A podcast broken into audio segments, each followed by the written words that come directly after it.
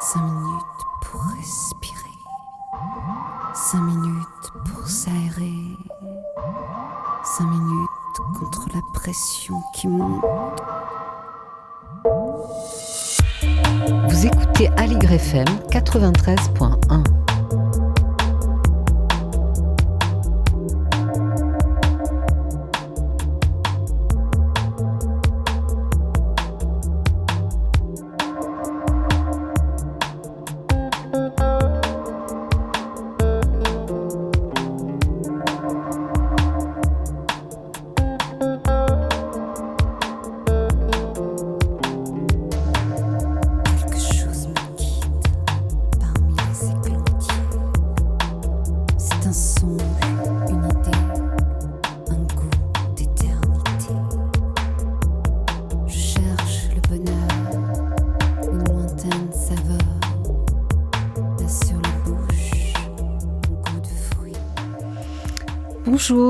heureuse de vous retrouver aujourd'hui euh, pour parler de la dimension intérieure.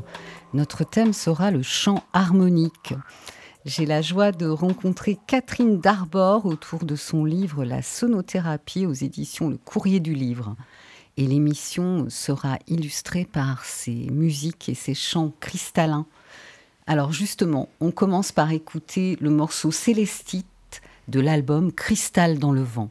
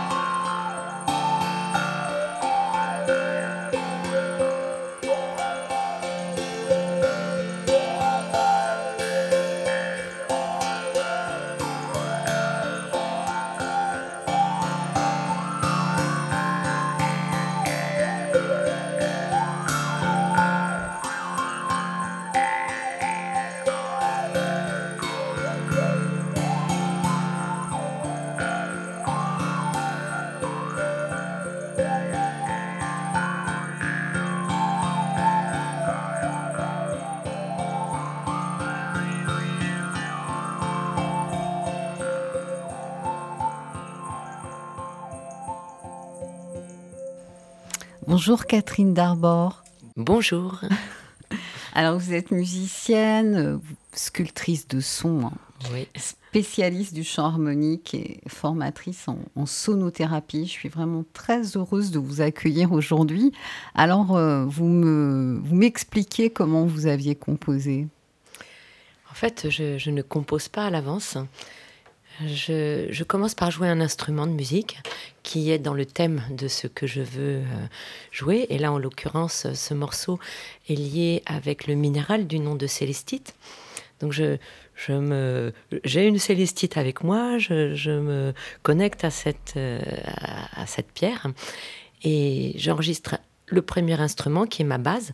Et ensuite, euh, j'ai envie d'en ajouter un autre et puis et un autre. Et ça se construit euh, sur le coup, comme ça, au studio directement. Très bien. Et vous me disiez d'ailleurs que on n'entendait pas de vrais oiseaux. Ça, j'étais très étonnée. oui, ce, sont des instruments de musique. Tout, tout est acoustique. Euh, Super. Alors, pour commencer, qu'est-ce je vais vous demander de vous présenter et de me dire qu'est-ce qui vous a amené à, vous spécialiser en chant harmonique. Alors j'ai déjà une approche musicale de base. Mon père était musicien, euh, amateur. Ensuite, euh, j'ai étudié le piano au conservatoire pendant huit ans. Et euh, bon, ça m'a plutôt traumatisée parce que j'ai une prof trop rigide à mon goût. Donc j'ai fait le choix d'arrêter la musique quand j'avais 20 ans. Et puis, en fait, elle est revenue à moi par le biais essentiellement de la psychophonie, qui est une pratique de, bien-être basée sur euh, l'être plus que sur le faire. Et euh, ça m'a vraiment réconcilié avec euh, la musique et ma voix, le chant. Et quelques temps plus tard, j'ai découvert le chant harmonique de manière totalement étonnante. Hein. C'était il y a plus de 30 ans, donc c'était très peu connu à l'époque. J'étais avec un ami dans un magasin de disques et il me propose de choisir un disque pour me l'offrir. J'avais pas d'idée précise, je farfouille dans les bacs.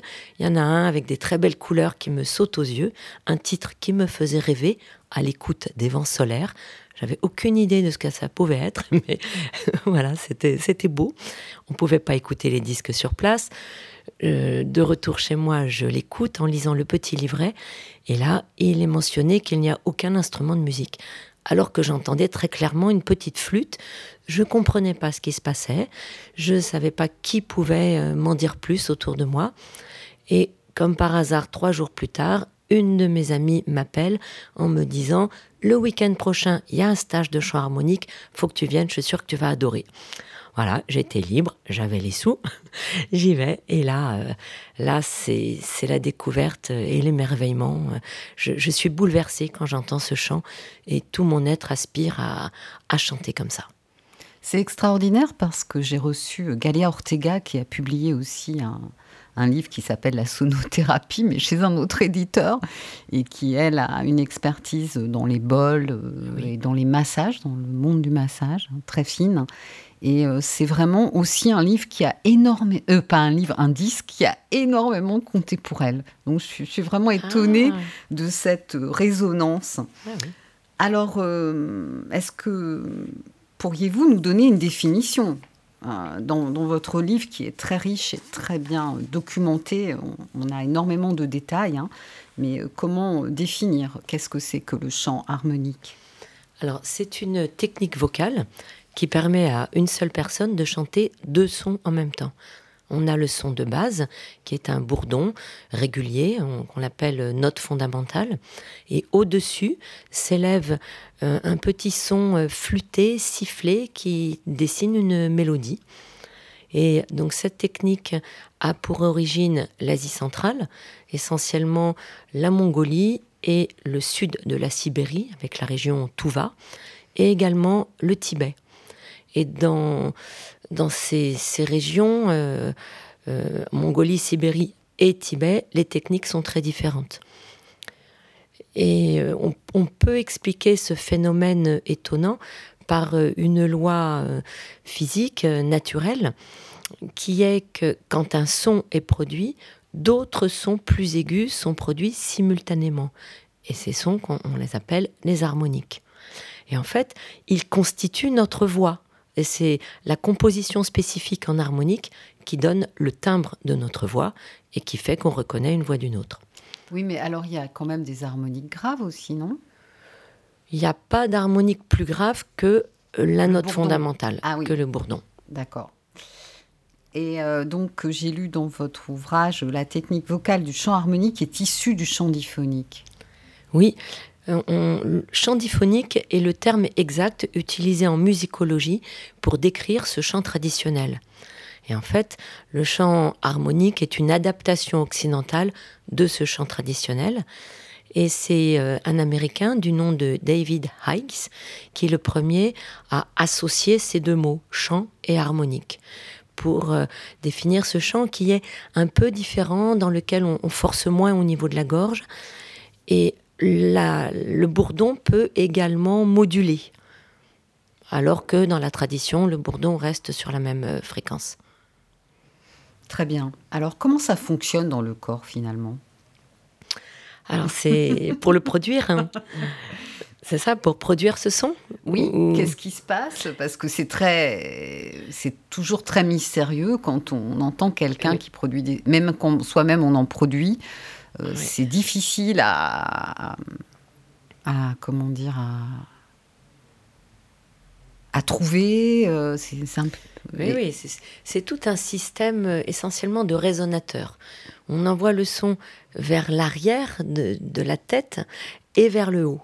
Mhm. Donc il y a un chemin à trouver pour euh, élever le son et en, extraire la, subtilité des harmoniques. Alors j'ai noté, cela fonctionne par conduction osseuse. Alors de toute façon, le, son euh, on, l'écoute par euh, deux modes, conduction aérienne et conduction osseuse. Quand on s'entend parler, les deux modes fonctionnent. Quand on entend quelqu'un, c'est uniquement par résonance aérienne. Et quand on entend notre voix enregistrée, c'est aussi par conduction aérienne. C'est pour ça que la conduction osseuse n'est plus présente et qu'on a du mal à reconnaître notre voix.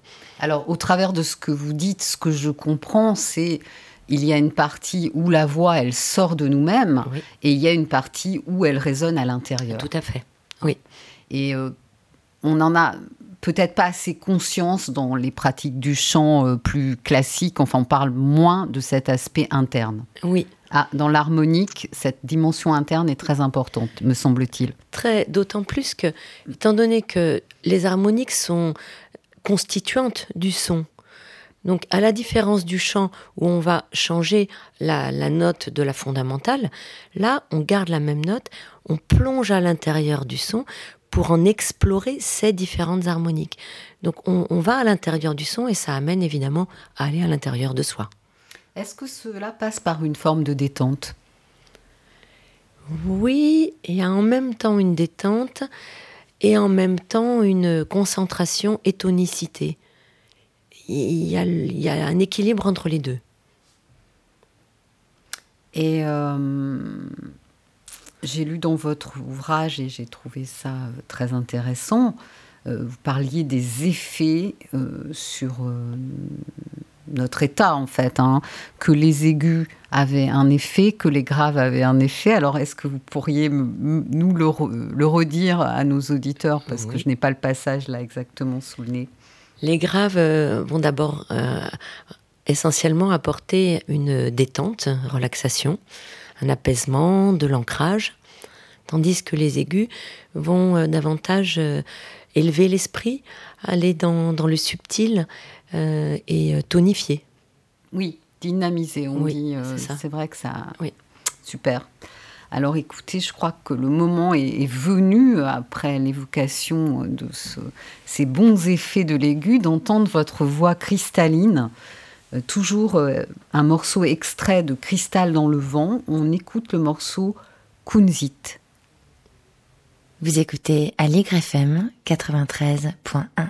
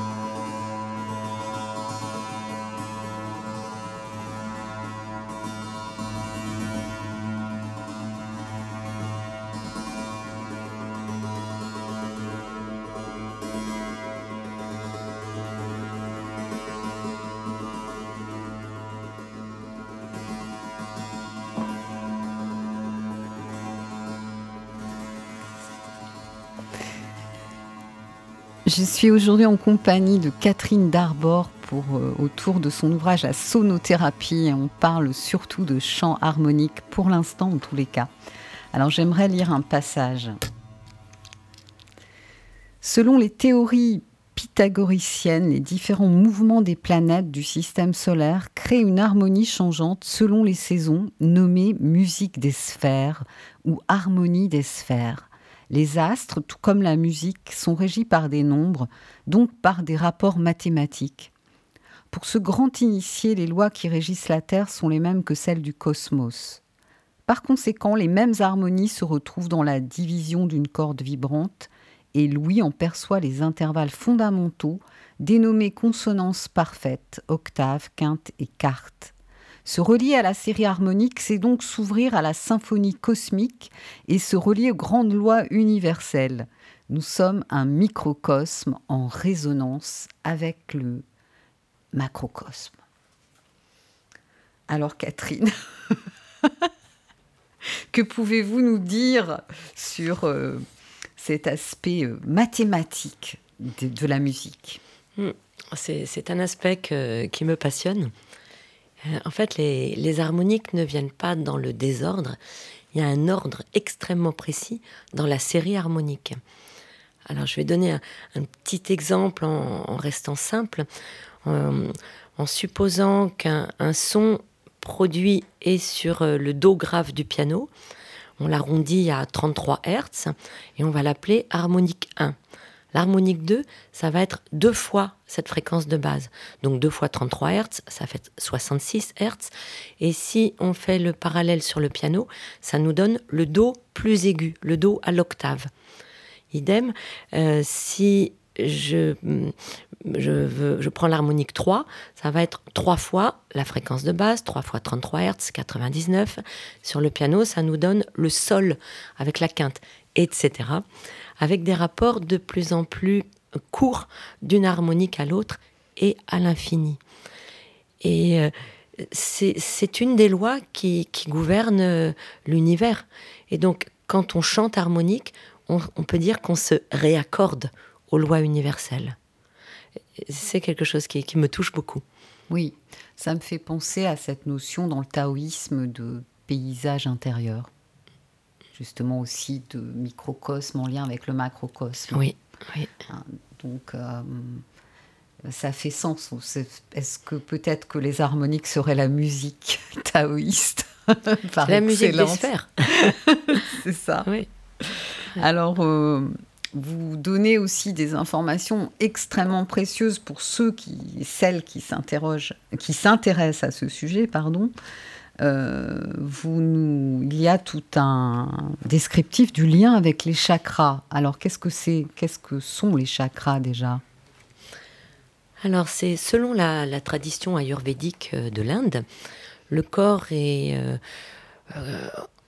composé de tout un, système énergétique euh, qui s'appelle les chakras. il y en aurait euh, un nombre infini, euh, je crois que c'est 144 000, mais cette tradition parle de sept chakras majeurs répartis sur un axe vertical le long de notre colonne jusqu'au-dessus de la tête.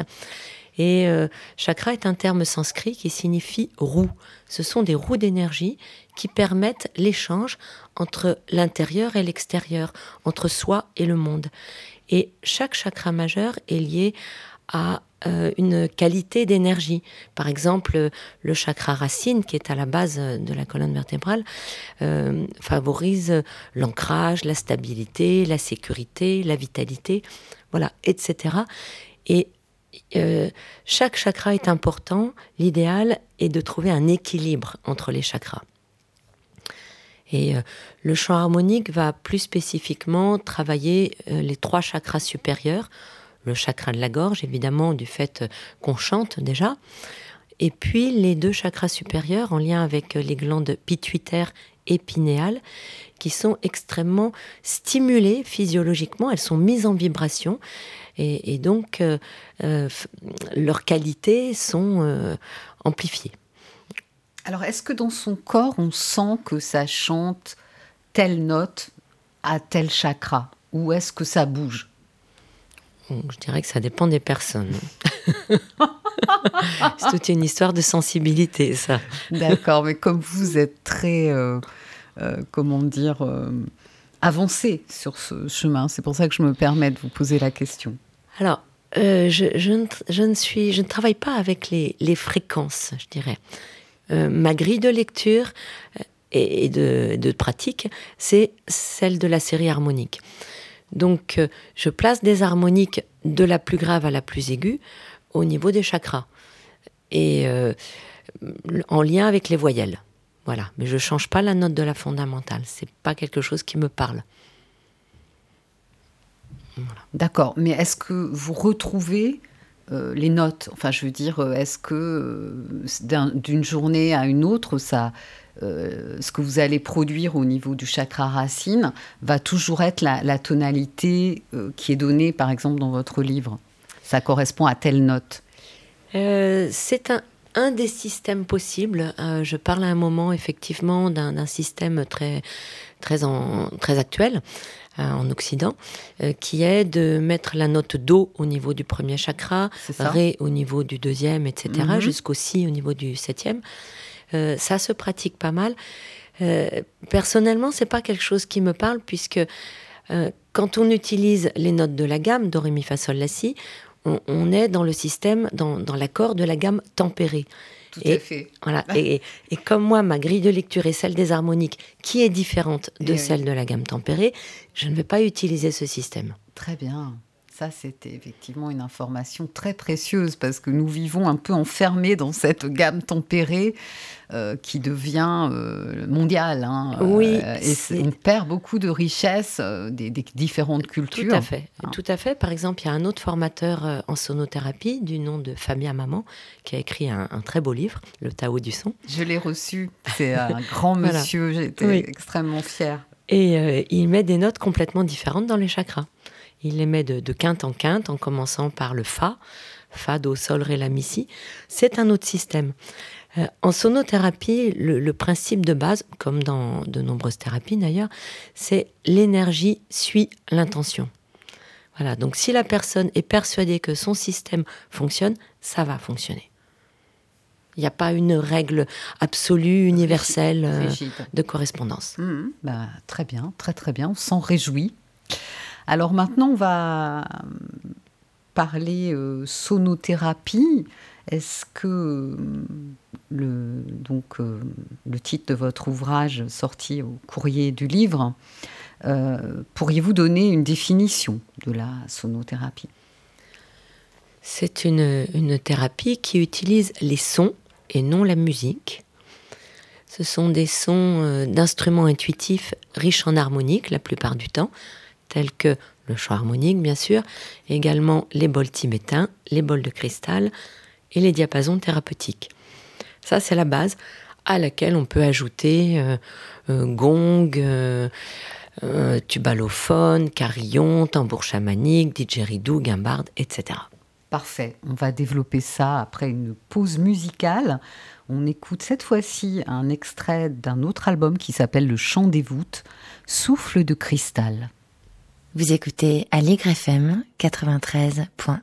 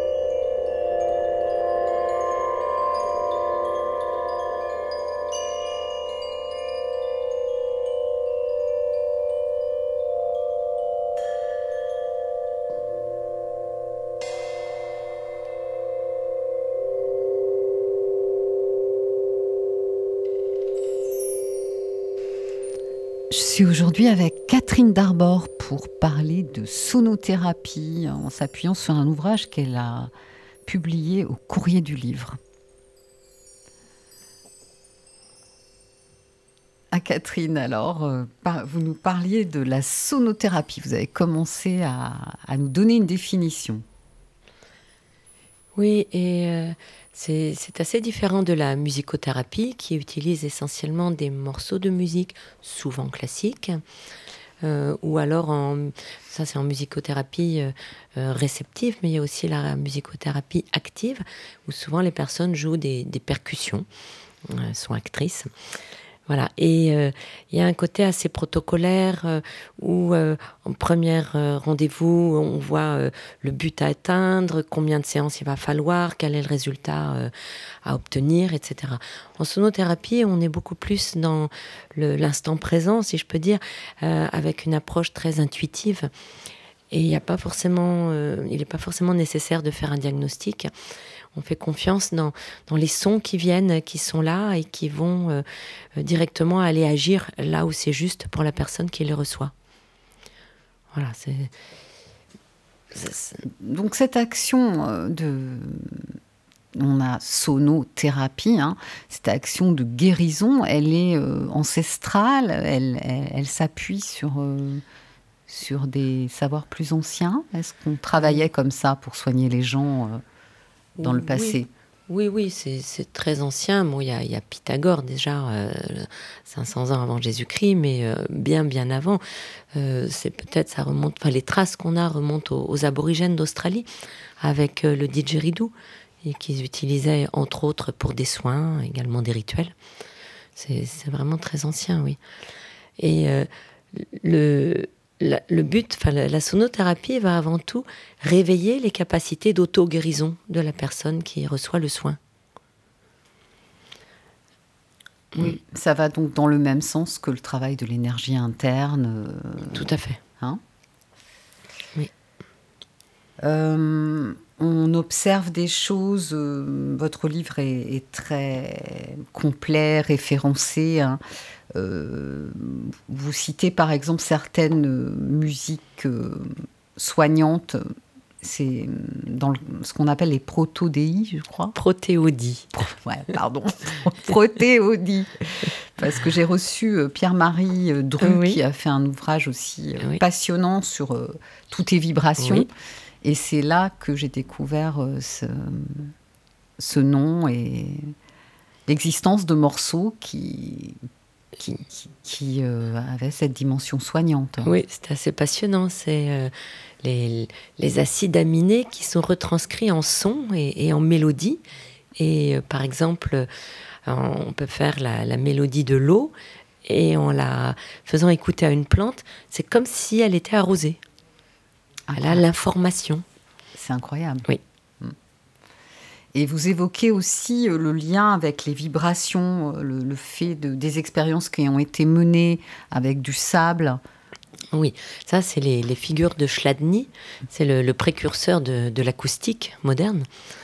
Euh, il a disposé du sable sur une plaque métallique qu'il a mise en vibration avec un archet de violon et le sable s'est mis en mouvement et ordonné en forme géométrique, de plus en plus subtil euh, au fur et à mesure que les sons devenaient plus aigus.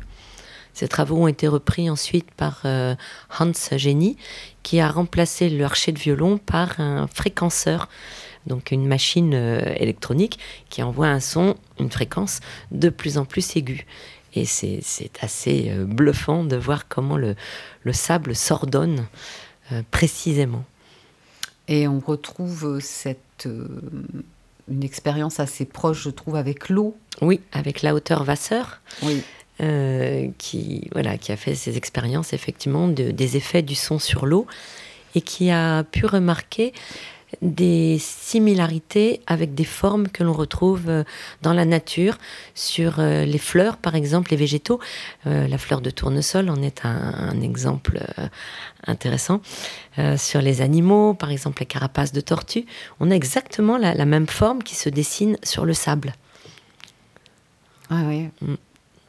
Donc on, expérimente avec les vibrations le lien. Voilà, l'interaction du, son sur la matière.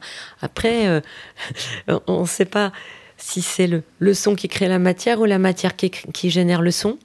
Mm. voilà, c'est tellement... ça ne fait qu'un.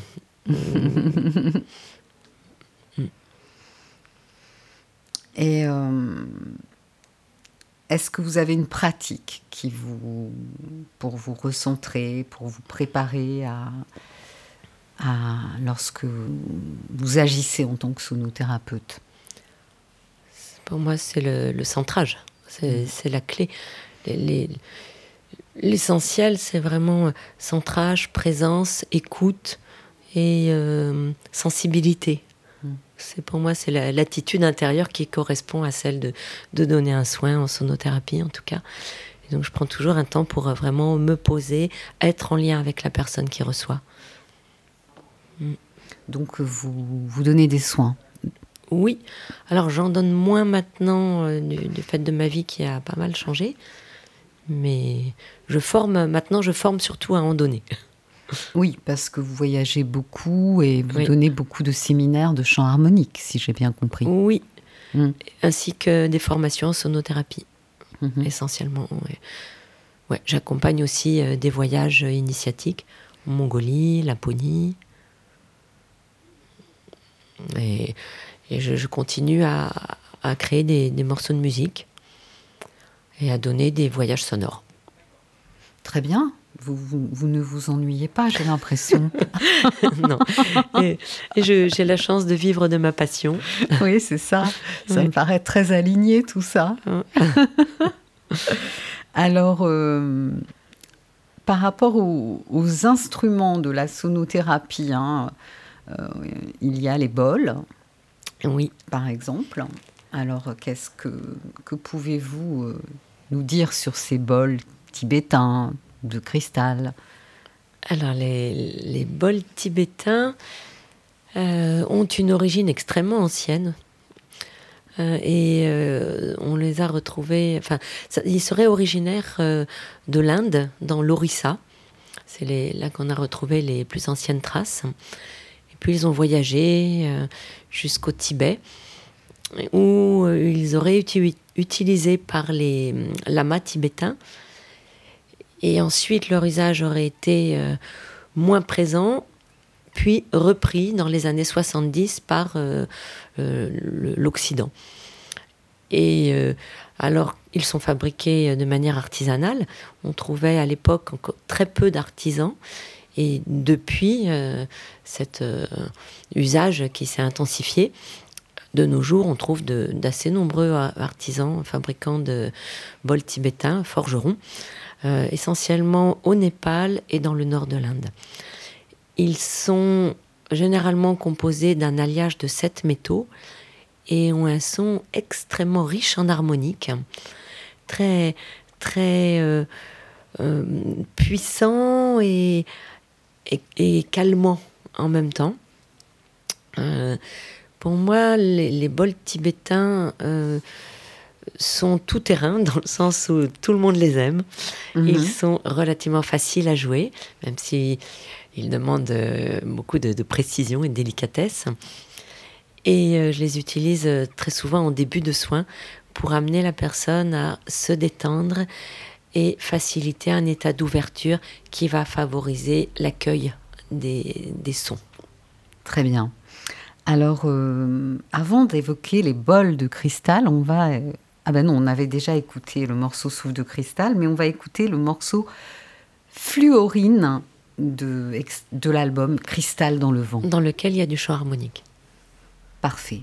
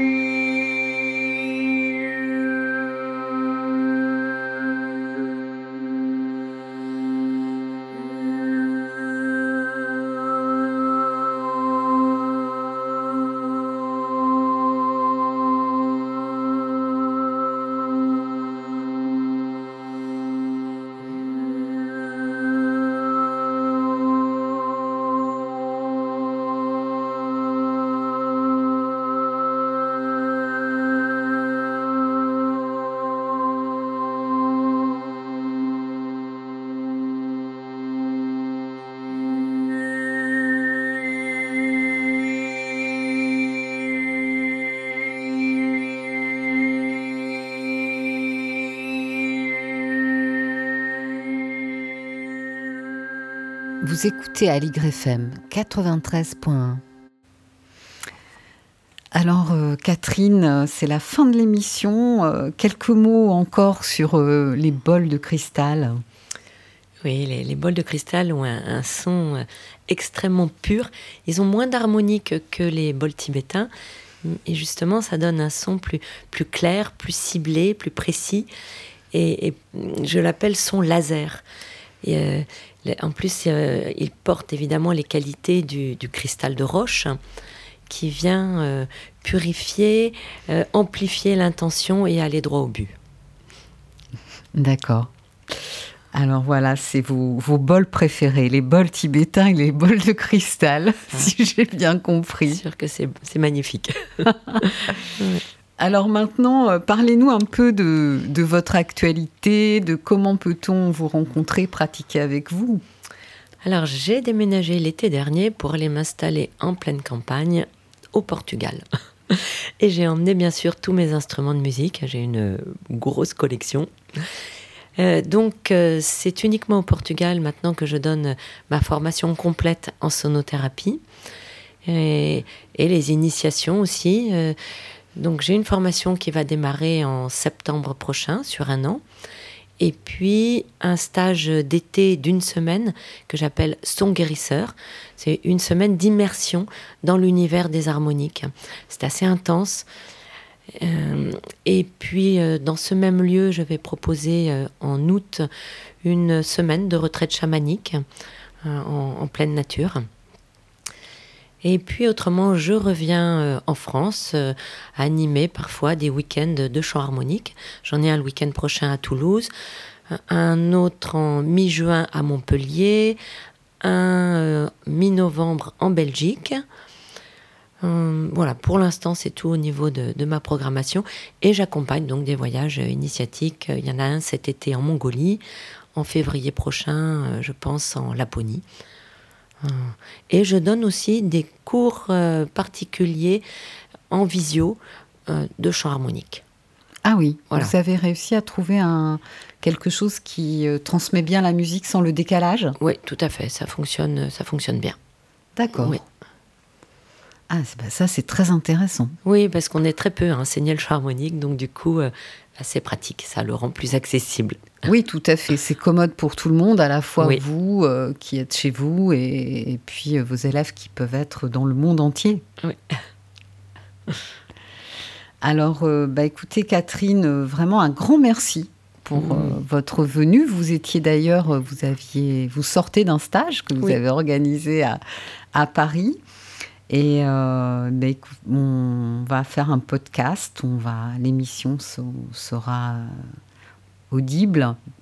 Et, ben, je vous souhaite de beaux chants et de continuer de, belles aventures. Alors, la prochaine émission est une émission que je vais enregistrer à Kyoto. Donc euh, le 19 mai, vous écouterez un thème sur une, immersion dans un temple zen durant une retraite, une séchine. Ce sera une rencontre avec Sébastien Rézère autour de son livre La caverne aux chauves-souris sous la montagne noire aux éditions Le Relier. Je vous souhaite à toutes et à tous une très belle journée. À bientôt. Minutes pour respirer. Cinq minutes pour s'aérer. Cinq minutes contre la pression qui monte.